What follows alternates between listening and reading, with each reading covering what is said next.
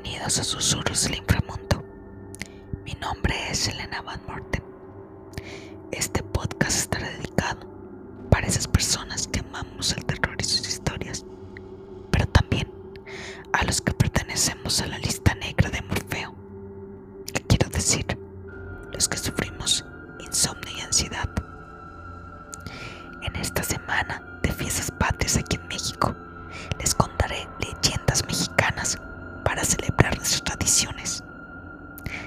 Así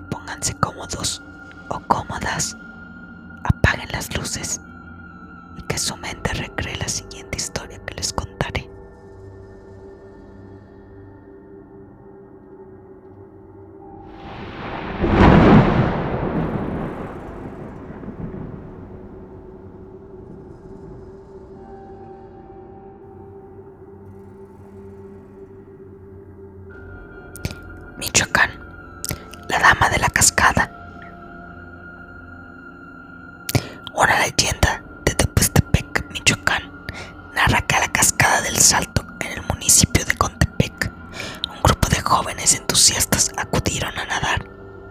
A pesar de que sabían el peligro que corrían, decidieron desafiar al destino. Estaban disfrutando de las frescas aguas, ya muy tarde, por cierto, bajo una hermosa luna llena cuando de pronto acertaron a ver a una mujer vestida con una túnica blanca. La dama era muy bella. Su larga cabellera de un negro ala de cuerpo le llegaba más allá de la cintura. Era extraordinariamente blanca, casi tanto como su vestido. La mujer caminaba, o más bien levitaba, por la orilla del río, donde estaba la cascada. Iba llorando lastimera y desgarradoramente. Al ver a los muchachos se dieron cuenta de que se había acercado a ellos. Se entusiasmaron, pues pensaron que la mujer se iba a meter a nadar. Y así podrían ver el que adivinaban un cuerpo hermoso. Sin embargo, al irse acercando, todos sintieron un espantoso escalofrío y la sensación de que los cabellos se les ponían de punta. Al momento, todos salieron del agua y se echaron a correr como Dios los trajo al mundo, huyendo del terrible chillido que lanzaba la fantasmagórica mujer de blanco. Al día siguiente, todos los atrevidos jóvenes estaban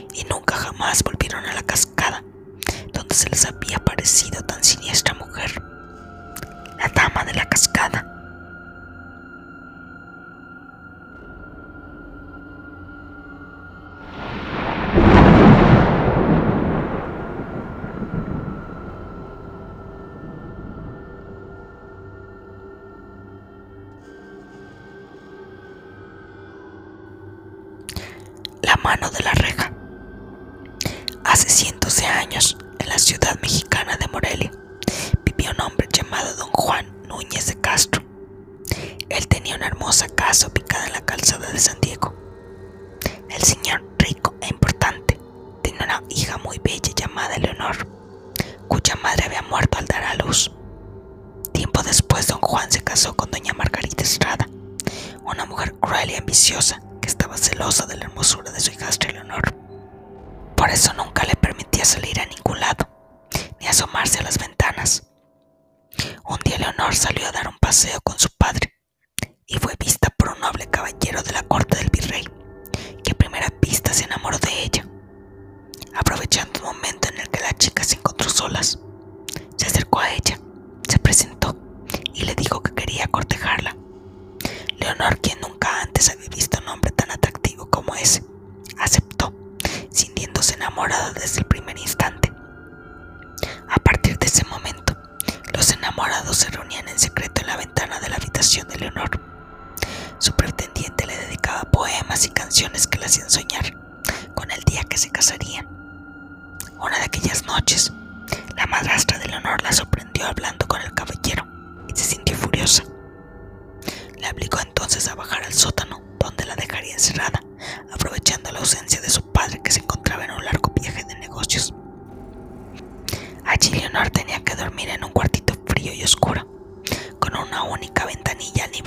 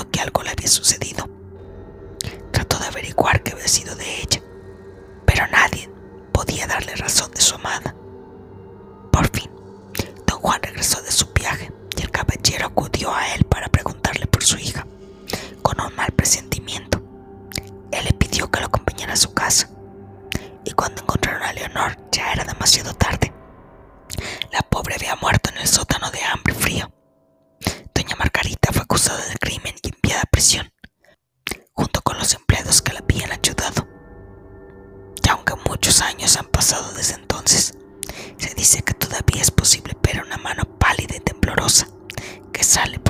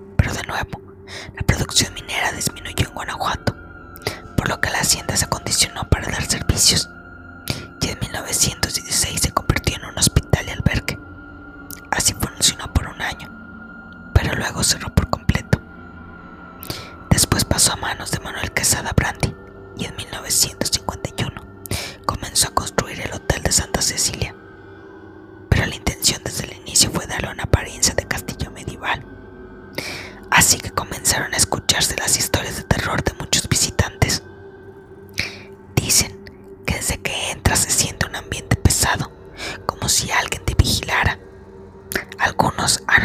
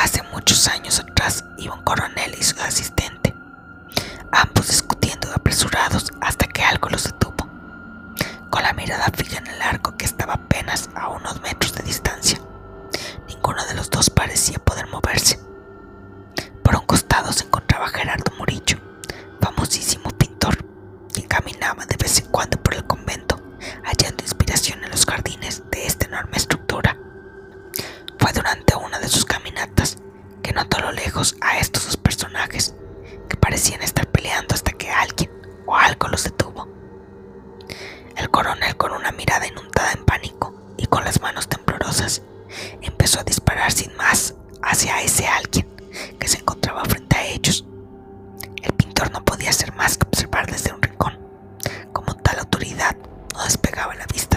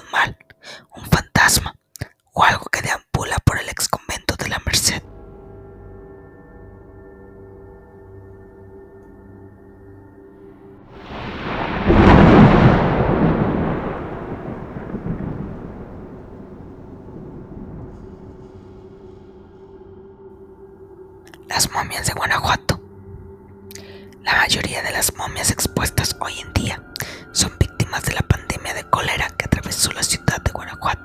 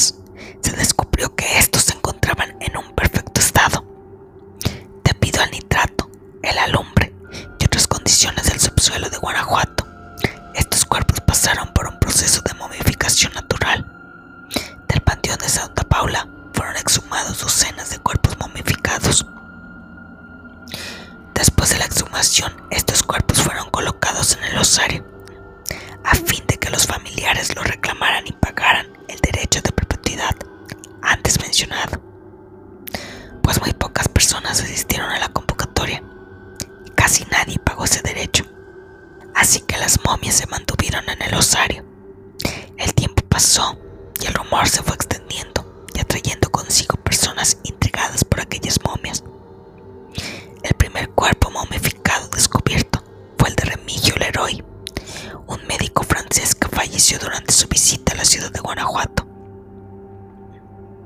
En la colección de momias de Guanajuato se encuentran en exhibición dos muy peculiares, por más que todas tienen un aspecto familiar.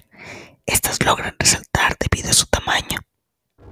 Una de estas momias es la de un niño de 7 años y otra perteneciente a un feto o probablemente a un bebé que nació muerto. Esta momia es la más pequeña del mundo. También está exhibida en una jaula con cadenas y crucifijos.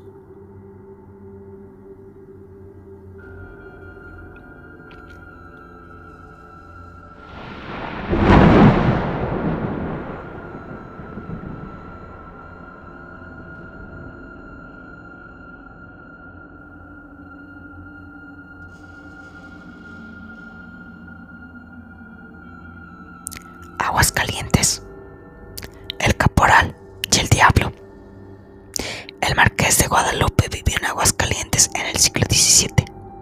Era un hombre muy rico, de fuerte carácter, pero bondadoso con los empleados de la hacienda en que vivía. Uno de sus ranchos lo administraba un caporal llamado Reséndez, al que el caporal Ardilla, por su agilidad en los caballos. Reséndez era cumplido, pero también muy pachanguero y mujeriego, y como era espléndido con el dinero, las mujeres se lo disputaban. Como gastaba tanto dinero en sus diversiones, los habitantes de la villa de Nuestra Señora de la Asunción de las Aguas Calientes afirmaban que tenía pacto con el diablo, lo cual era verdad. A cambio de los dineros que recibía Reséndez, entregaría su alma a Satanás el día 24 de diciembre de 1870. Mientras tanto el muchacho aprovechaba la vida, pero todo llega y el plazo se cumplió. Un día antes Reséndez lloraba de miedo y se arrepentía de haber realizado tal pacto satánico. Cuando el caporal se enfrentó al diablo, le pidió un aplazamiento. Satanás aceptó, pero alegó que debía cumplir con el marqués de Guadalupe y levantar una barda alrededor de todas sus tierras. Le dijo que sí. Para cuando cantaran los gallos, no había terminado de construir la barda. Quedaba libre del compromiso y no se lo llevaría al infierno, que si terminaba antes el alma se iría con él al infierno. Recién aceptó enseguida. Tomó un gallo que escondió bajo el brazo. Pasadas unas horas, el caporal apretó el gallo que empezó a cantar. Al oírlo, los otros gallos de la hacienda lo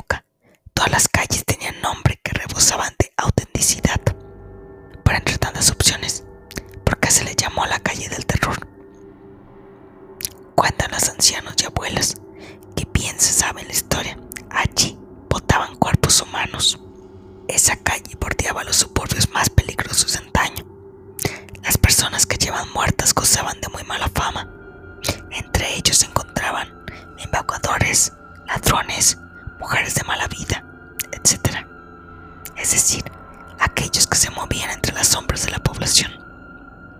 Poco a poco, varios lugareños dijeron presenciar apariciones y así el rumor se expandió como un incendio por la localidad. La comunidad dedujo que se trataba de las ánimas que envenaban tras su abrupta y fatal muerte, porque no se limitaban a los decesos, sino a los finales violentos. Todo apuntaba que los cuerpos eran dejados para que la policía los encontrase. Algunas de las apariciones a los viandantes eran de personas apuñaladas, otras todavía sangraban por las heridas de bala. No faltaba tampoco los casos con sus testas machacadas. Sin duda alguna, distaban de escenas fáciles de olvidar. Aquella calle parecía un imán para historias lúgubres. Desfilaban los años, pero permanecía el sufrimiento y las tristes circunstancias allí en la calle del Romero se dirigió a un centro hospitalario donde religiosos auxiliaban a enfermos terminales. Después se transformó en una afamada prisión que era el fondo de las más cruentas e inhumanas torturas. Pasaron los años y le llegó el turno de servir como plaza de fusilamientos. Con los cambios de época, le llegó turno a un bordel de mujeres empobrecidas. Entre las habladurías se cuenta que quienes frecuentaban el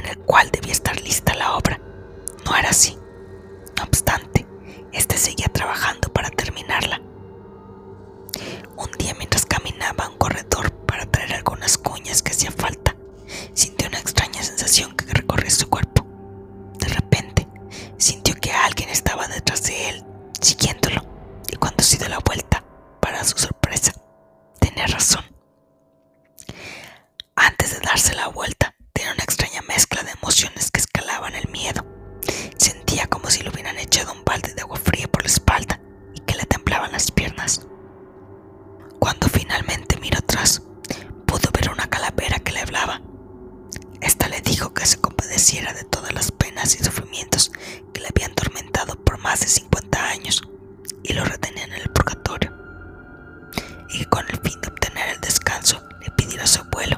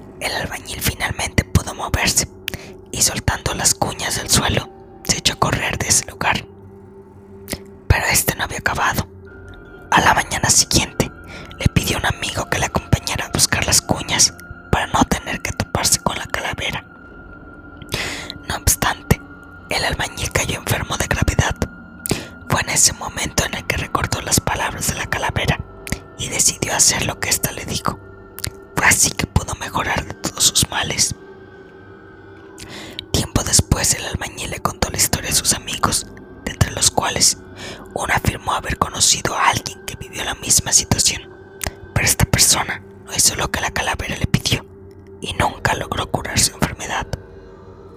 Con el paso del tiempo, más y más personas coincidieron, y así nació la leyenda.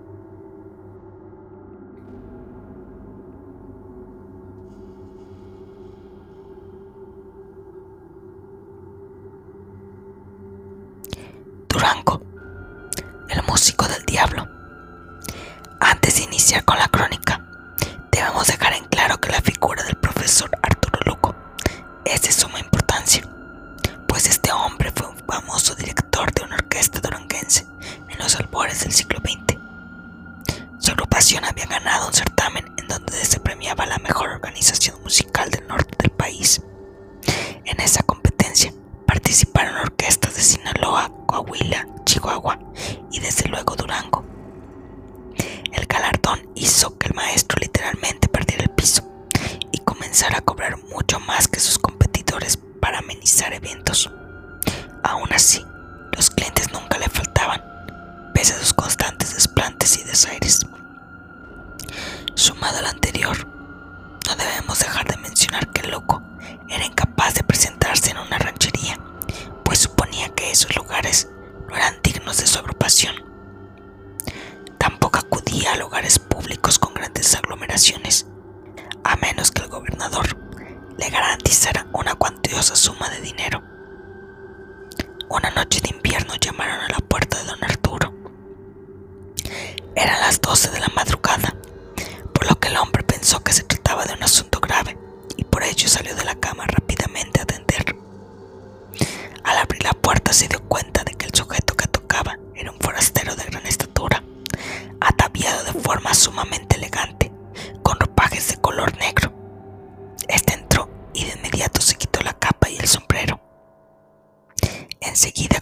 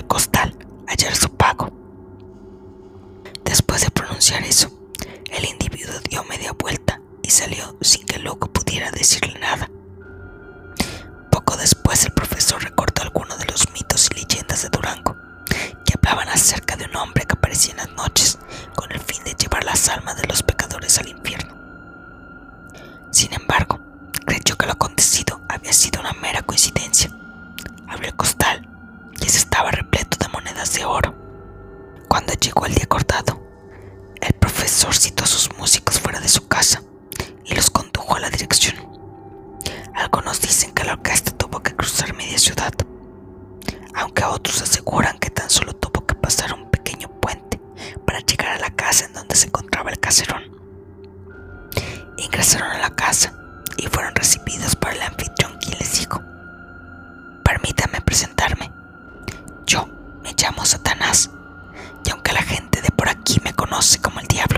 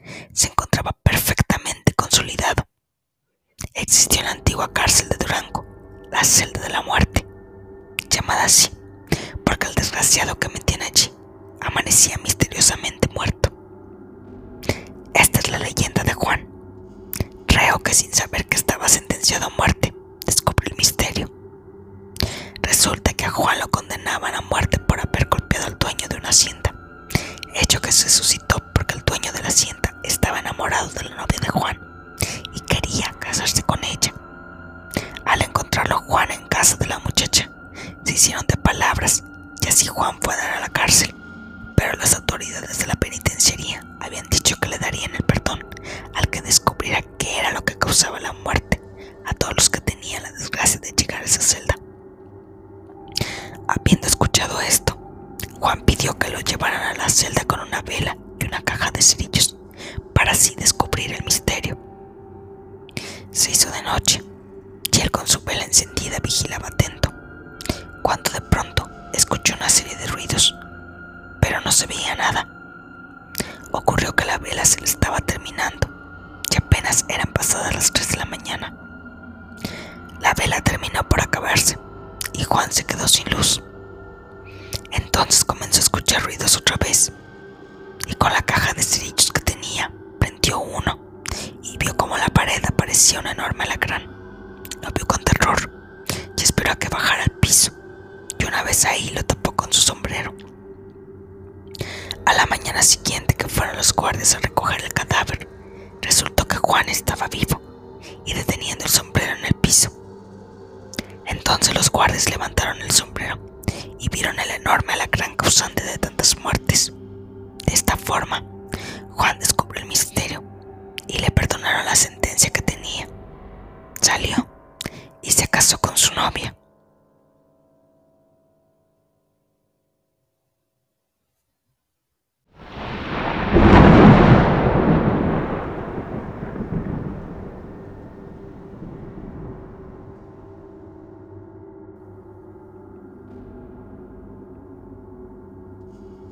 El baile de la calle Volantín.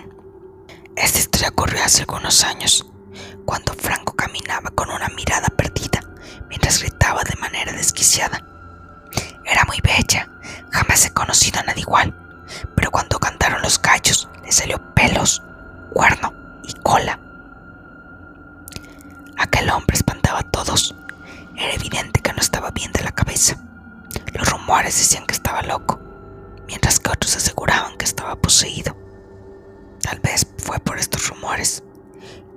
un sacerdote se acercó a él para practicarle un exorcismo.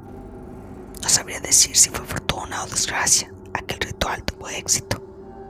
La locura de Franco se detuvo, pero ahora se veía desorientado, sin una pizca de vida, y fue hallado muerto el día siguiente, llevándose el secreto de sus palabras al otro mundo.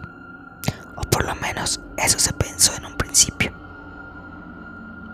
Aunque Franco terminó sin vida en aquella ocasión, algunos de sus vecinos presenciaron partes de los acontecimientos, por lo que se terminó conociendo la verdad.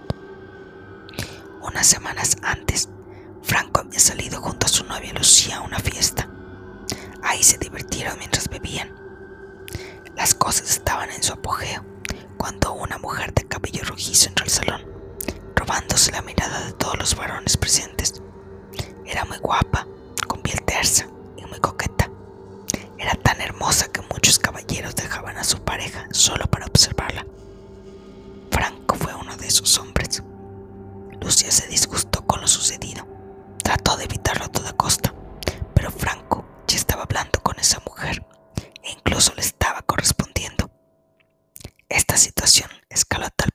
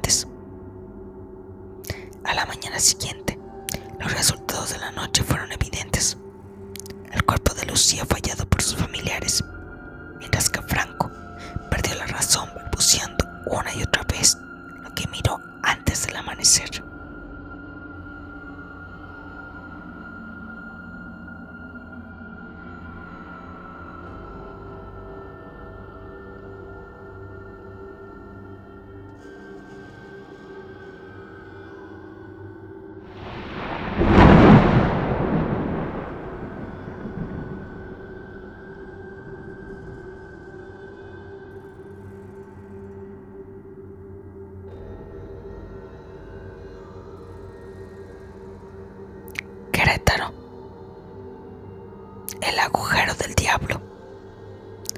Se cuenta que en el convento de San Francisco, hoy museo regional, había un grupo de seminaristas. Los chicos acudían a la misa cada día religiosamente. Cuando uno de ellos percibió una mirada que lo seguía persistentemente, buscó de dónde provenía esa sensación. Y para su sorpresa, al voltear a un costado de él, observó a la mujer más hermosa que te puedes imaginar y ésta le coqueteaba. El joven ignoró las insinuaciones y siguió en su labor. A la mañana siguiente se repitió la situación. El chico de alguna forma también sentía una atracción hacia ella, pero sabiendo que había dado sus votos a Dios, acudió con el párroco a pedir un consejo. El párroco le advirtió que aquella mujer se trataba del demonio,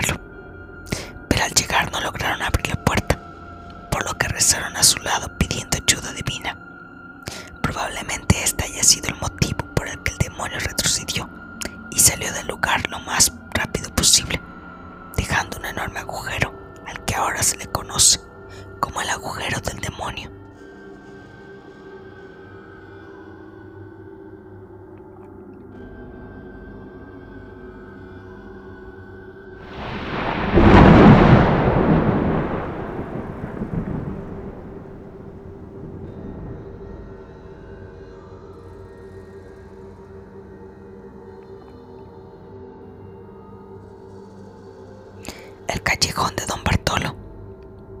Todo esto aconteció durante los siglos XVII, allá por los años 1650, en la actual calle de Pasteur, donde un día Don Bartolo Sadaneta, también conocido como el segoviano, llegó junto a su hermana para establecerse ahí. En un principio el hombre no poseía riqueza alguna, e incluso le era difícil mantenerse como era debido. Noche a la mañana comenzó a adquirir grandes cantidades de dinero, con el que compró propiedades muy lujosas. Esta buena fortuna parecía salir de la arada, pero más tarde emprendió diferentes negocios que prosperaban con mucha facilidad. Don Bartolo y su hermana siempre estaban juntos. Esto también hizo que entre las personas se rumorara que aquel hombre se hallaba enamorado de ella, e incluso que mantenían amoríos el uno con el otro que silenciaban donando grandes cantidades de dinero a la iglesia, evitando que se esparciera más. Un día llegó el cumpleaños de don Bartolo, y como cada año se celebró su fiesta en su casa, pero algo extraño sucedería en cada una de sus celebraciones. Llegada la hora del brindis, don Bartolo tomaba una copa de vino, la levantaba y decía, brindo por la señora, mi hermana, por mi alma de 1701. La fecha pronunciada estaba muy lejos de llegar, así que nadie se explicaba qué tenía de especial esa noche, pero de igual manera nadie le solía prestar demasiada atención a ello. Los años transcurrieron y finalmente aquella fecha tan brindada llegó. Fue justamente ese día, el 20 de mayo de 1701, cuando por la noche se escuchó un estruendo que alertó a todos los vecinos. Todas esas personas se quedaron perplejas por aquel fuerte ruido, pero a final de cuentas todo volvió a la calma y todos regresaron a dormir. A la mañana siguiente, sin embargo, todo cambió. Ya entrada la tarde, ya notar que nadie salía de la casa de don Bartolo, la gente alertó a las autoridades que forzaron la puerta de la casa e ingresaron. Ahí en la habitación de la hermana de don Bartolo la encontraron muerta y con signo de estrangulamiento. Muy seguramente pensaron que toda aquella escena fue hecha por don Bartolo, pero al intentar encontrarlo, un fuerte olor a quemado los estremeció a cada paso. No lo podían hallar. Muchos habrán pensado que había huido por la noche. hasta que uno de ellos volteó arriba y pudo mirar a aquel hombre colgado al techo, chamuscado, y con una nota que decía, este es su castigo por asesino, hipócrita y ladrón. Su rostro refleja horror como poco se había visto. Sus heridas debían de doler como el infierno mismo, pero seguía con vida. Y para bajarlo, un grupo de sacerdotes estuvieron rezando por algunas horas, hasta que cayó desplomado y murió en el acto.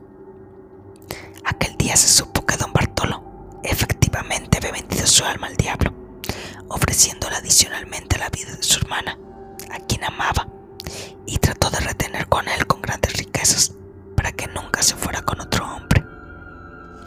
En la actualidad aquel edificio donde un día vivieron aquellos hermanos se utiliza como oficinas gubernamentales.